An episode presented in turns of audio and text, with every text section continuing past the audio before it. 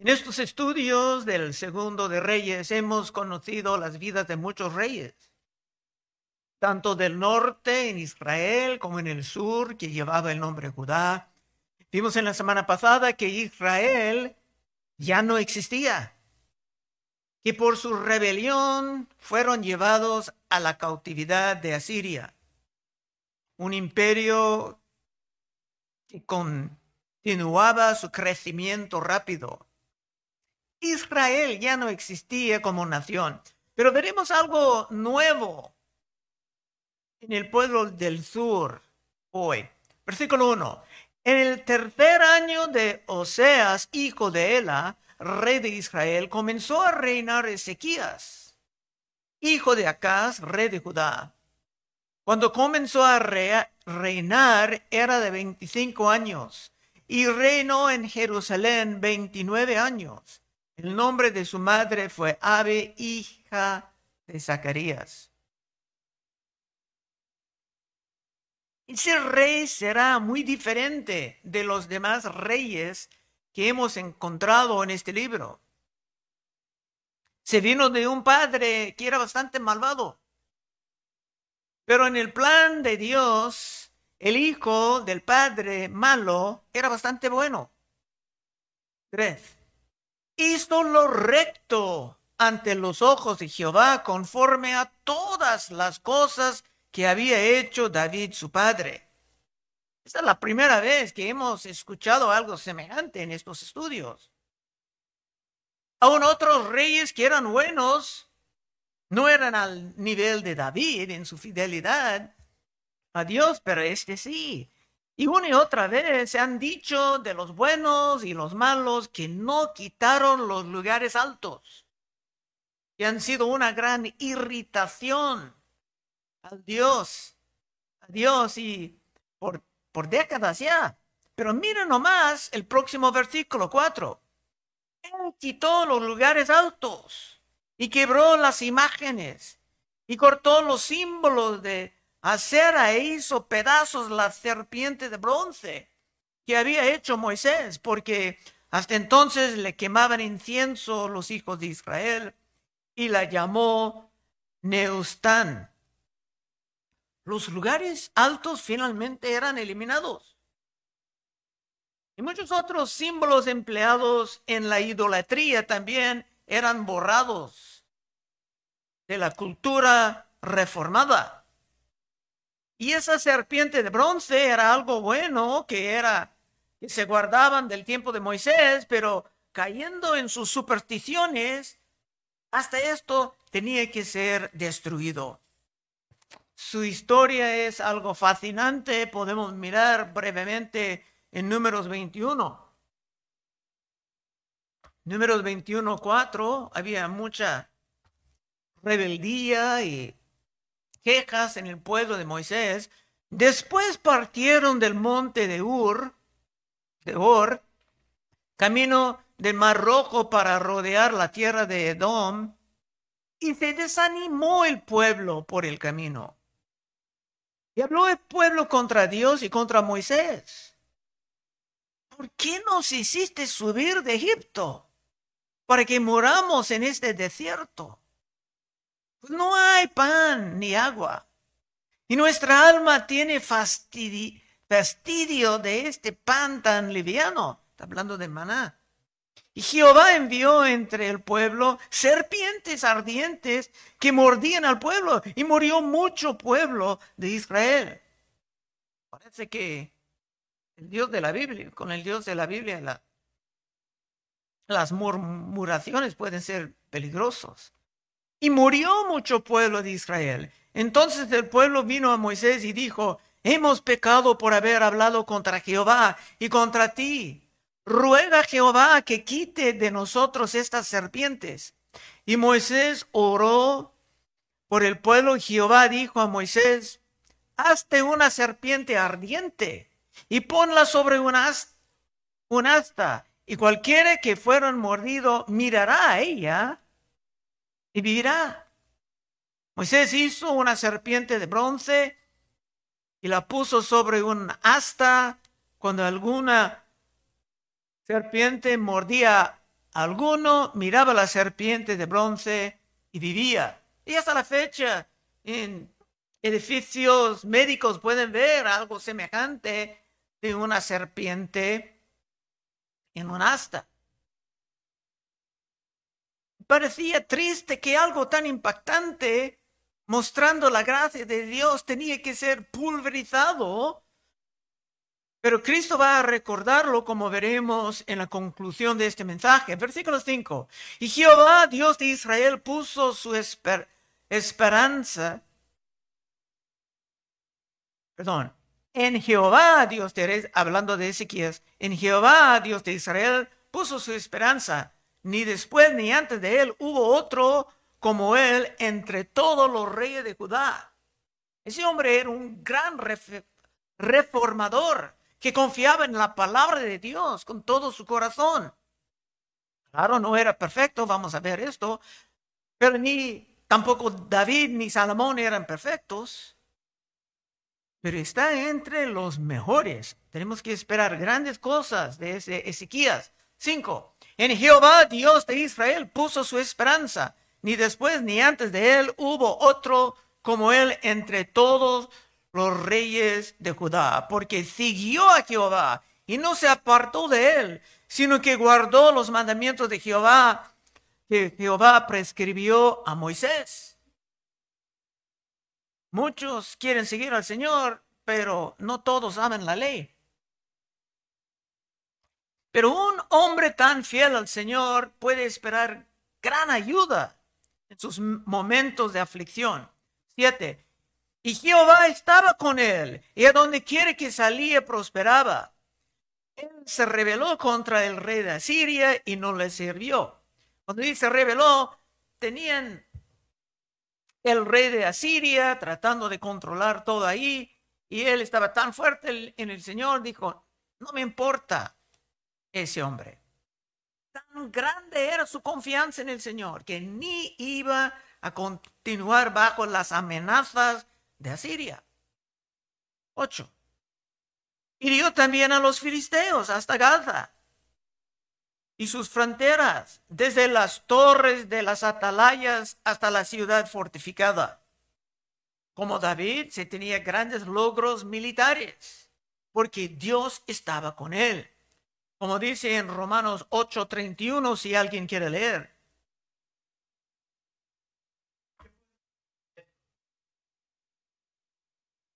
Amén. Y esa es la historia de ese hombre. Pero sin embargo, va a caer en sus momentos de debilidad como en las pruebas que todos sufren. Nueve. En el cuarto año del rey Ezequías, que era el año séptimo de Oseas, hijo de Ela, rey de Israel, estamos hablando ahora del norte, subió Salmanazar, rey de los asirios, contra Samaria y la sitió. Samaria es lo del norte. Y la sitió y la tomaron al cabo de tres años, en el año sexto de Ezequías, el cual era el año noveno de Oseas, rey de Israel, fue tomada Samaria. Samaria caía. Israel del norte caía. Eso es lo que vimos la semana pasada, que Israel caía y sus diez tribus eran perdidos en el olvido. Y el rey de Asiria era cada vez más agresivo en su manera de atacar a todos en su alrededor. 11. Y el rey de Asiria llevó cautivo a Israel a Asiria y lo puso en Alá, en Abor, junto al río de Gozán, y en las ciudades de los medos, por cuanto no habían atendido la voz de Jehová su Dios. Muy claro, el Espíritu Santo revela, se perdieron todo porque no querían escuchar la voz de Dios, sino que habían quebrantado su pacto y todas las cosas que Moisés, siervo de Jehová, había mandado, no las habían escuchado ni puesto por obra. Israel del norte se caía porque se rompieron pacto con Dios, practicando la idolatría más y más, aún después de tener Elías, Eliseo y hasta Isaías en su generación, finalmente recibieron su merecido, perdieron su nación. 13.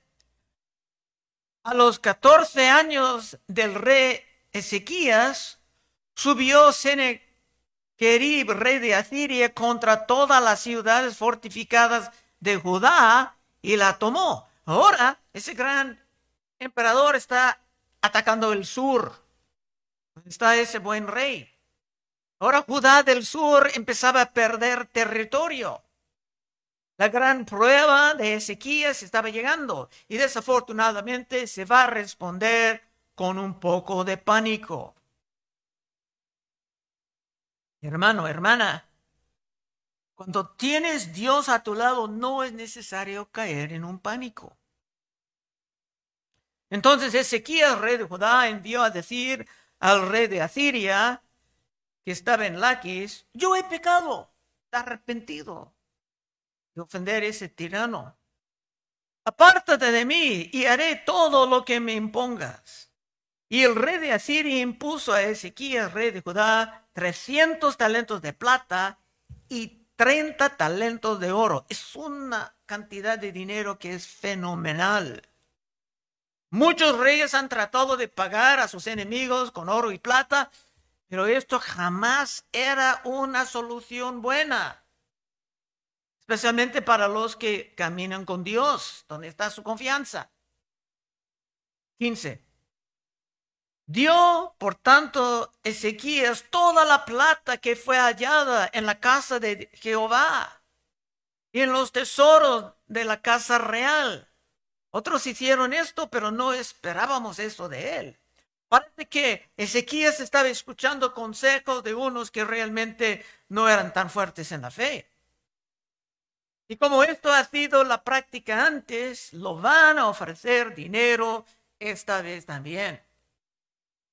Tenía Isaías disponible, pero parece que ni se lo consultaban como profeta de Dios.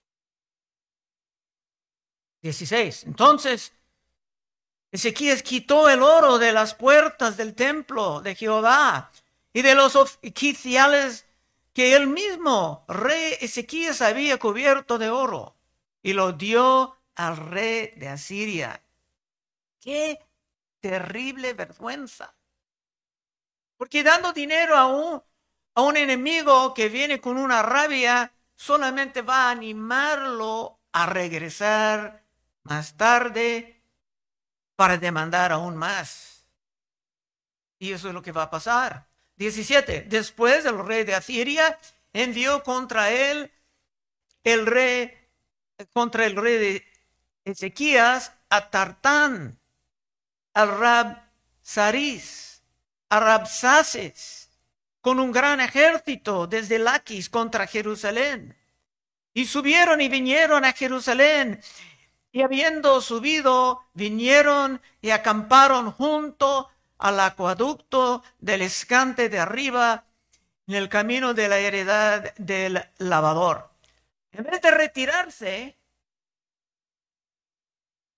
ese malvado tomaba el dinero se hizo sus promesas no confiables y más tarde vino para agarrar todo y todos. Era muy claro ahora, en poco tiempo, que era un gran error tratar de apaciguar ese gran tirano con dinero. Debería buscar a su Dios. 18. Llamaron luego al rey y salió a ellos Eliacam, hijo de Elquías, mayordomo, y Sebna, escriba, y Joa, hijo de Asaf, canciller. Esos eran hombres altos en el reino de Ezequías. Ezequías no salió. Y le dio el Rabsaces, y dijo el Rabsaces, desde ahora Ezequías. Así dice el gran rey de Asiria. ¿Qué confianza es esta? en que te apoyas. Ya se tenía que aguantar los sarcasmos y las burlas de uno que era muy elocuente en el idioma de los judíos. Muchos creen que ese hombre era judío antes, que como Judas Iscariote era un traidor que abandonaba a su pueblo para trabajar por el nuevo emperador.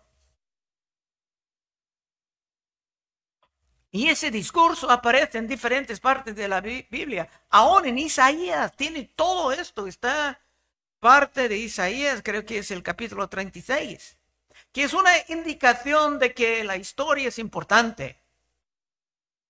Porque el hombre habla como Satanás mismo, tratando de espantar a los fieles. Continuando, ese hombre dice en versículo 20, dices, pero son palabras vacías, consejo tengo y fuerza para guerra. ¿Mas en qué confías?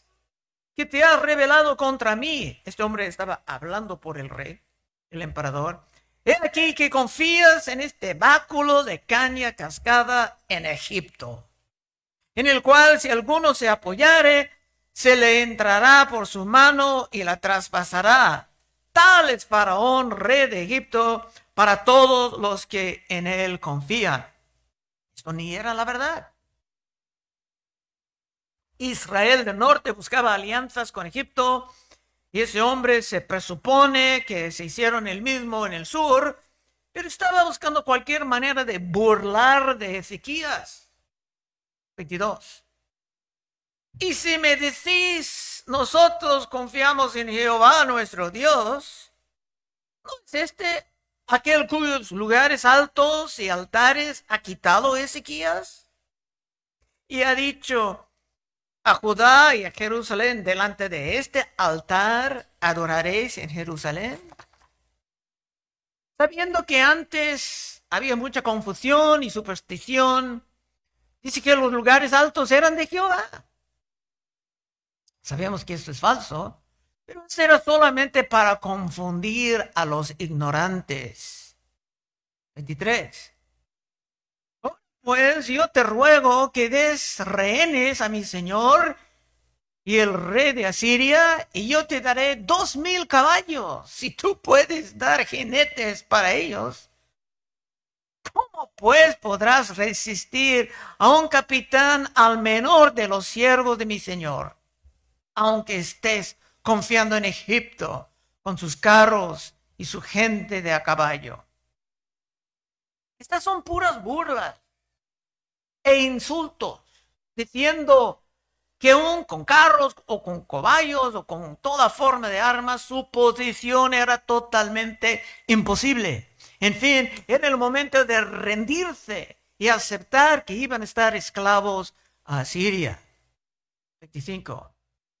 ¿Acaso he venido yo ahora sin Jehová a este lugar para destruirlo? Jehová me ha dicho, sube a esta tierra y destruyela.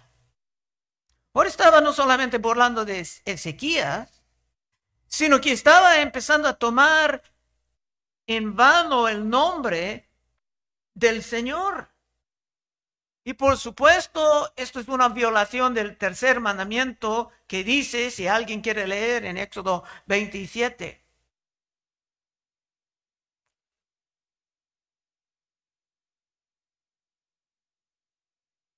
Amén. Este hombre tomaba el nombre de Dios en vano y no va a salir como inocente o con impunidad. 26. Entonces dijo Eliakim, hijo de Elquías, y Sebna y Joa al Rapsaces, te rogamos que hables a tus siervos en arameo, porque nosotros lo entendemos. Y no hables con nosotros en lengua de Judá a oídos del pueblo que está sobre el muro esta petición era normal para las costumbres de entonces los líderes pudieran negociar, llegar a una conclusión y más tarde anunciar todo al pueblo entero. Pero estos de Asiria eran muy llenos de su arrogancia. 27. Y el Rapsaces le dijo, me ha enviado mi Señor para decir estas palabras a ti y tu Señor y no a los hombres que están sobre el muro, expuestos a comer su propio extierco y beber su propia orina con vosotros? Esto era una amenaza de un sitio en que no habría comida, ni agua, ni nada, cuando nadie pudiera ni entrar ni salir de una ciudad con muralla. 28. Entonces el Rapsace se puso en pie y clamó a gran voz en lengua de Judá y hablando diciendo, oíd la palabra del gran rey, el rey de Asiria. Así ha dicho el rey, no os engañe Ezequías, porque no os podrá librar de mi mano. Otra vez estaba burlando del gran rey que andaba con Dios. Y eso no va a salir bien para los de Asiria. Pero la historia va a tomar varios capítulos de cumplir, pero será glorioso para Ezequías 30. Y no haga Ezequías confiar en Jehová, diciendo, ciertamente nos librará Jehová. Y esta ciudad no será entregada en mano del rey de Asiria.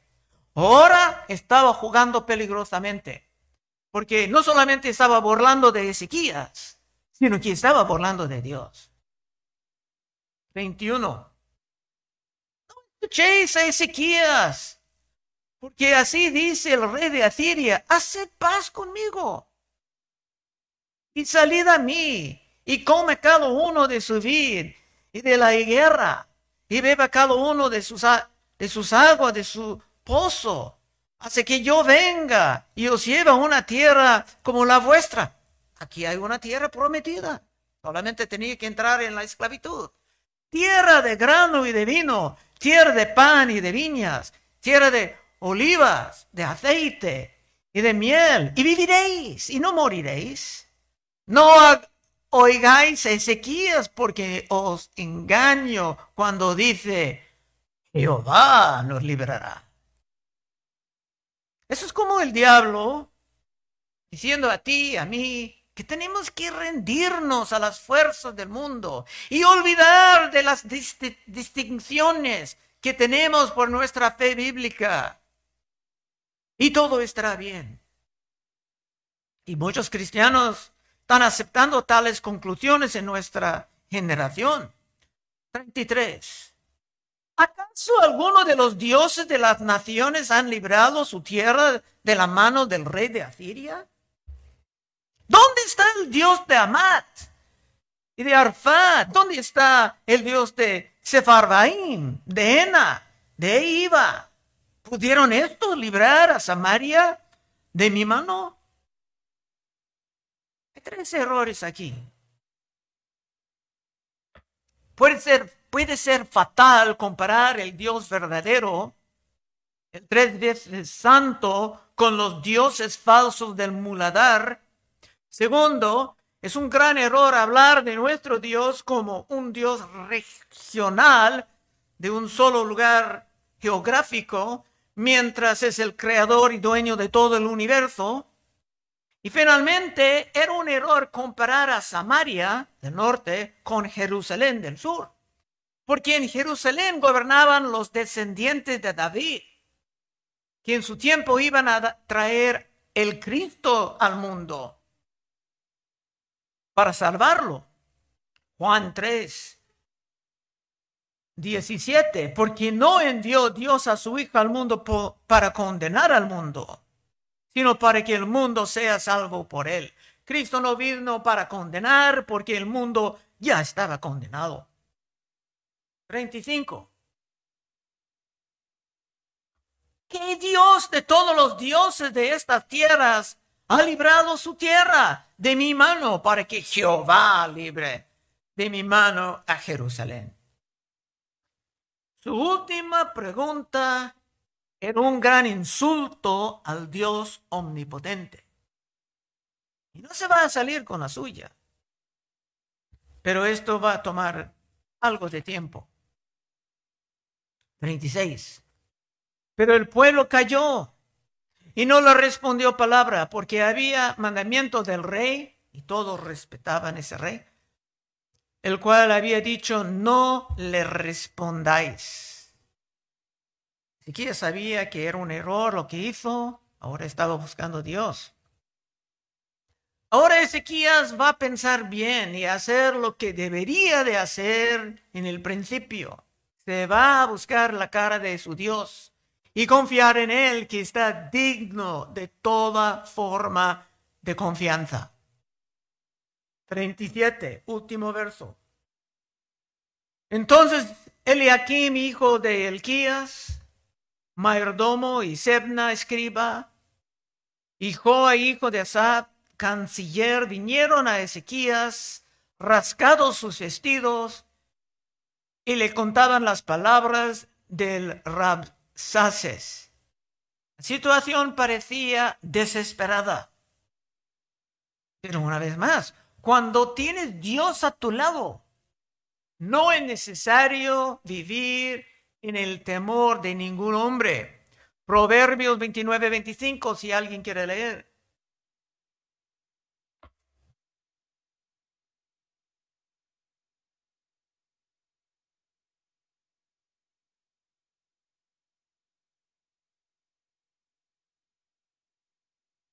Muy bien, gracias. El temor del hombre pondrá lazo. Esto es lo que pasaba en este capítulo. Mas el que confía en Jehová será exaltado. Era un error para Ezequías responder con temor del hombre. Pero aún hay tiempo para conseguir la victoria. Va a venir en los capítulos que sigan. Conclusión. Hay mucho de Cristo en este capítulo. Nosotros podemos estar firmes en nuestra fe y ni escuchar las amenazas que el diablo quiere lanzar a nosotros por medio del mundo y su poder. Y tocante a la serpiente de bronce, que era un símbolo de la gracia de Dios entre los que merecían sus castigos por sus rebeliones y por sus murmuraciones, Cristo le daba su lugar en las escrituras, en el libro de San Juan, en una parte bastante conocida. Y con esto vamos a cerrar. Juan 3, 14. Y como Moisés levantó la serpiente en el desierto, así es necesario que el Hijo del Hombre sea levantado para que todo aquel que en él cree no se pierda, mas tenga vida eterna porque de tal manera amó Dios al mundo que ha dado a su Hijo unigénito para que todo aquel que en él cree no se pierda, mas tenga vida eterna. Ahí en el Juan antes de Juan 3:16 viene la historia de ese serpiente de bronce. Y si tú quieres vivir fiel a Cristo este año, confiando en su palabra, e ignorando las amenazas del mundo, puedes pasar al frente en unos momentos y oraremos contigo. Vamos a orar. Oh Padre, te damos gracias que aún siendo tan viejos, estos libros están llenos de cosas prácticas, Señor, cosas nutritivas, sanas doctrinas. Ayúdanos, Señor, a meditar en estas, en estas cosas para vivir seguros en tiempos de inestabilidad. Pedimos en el nombre de Cristo. Amén.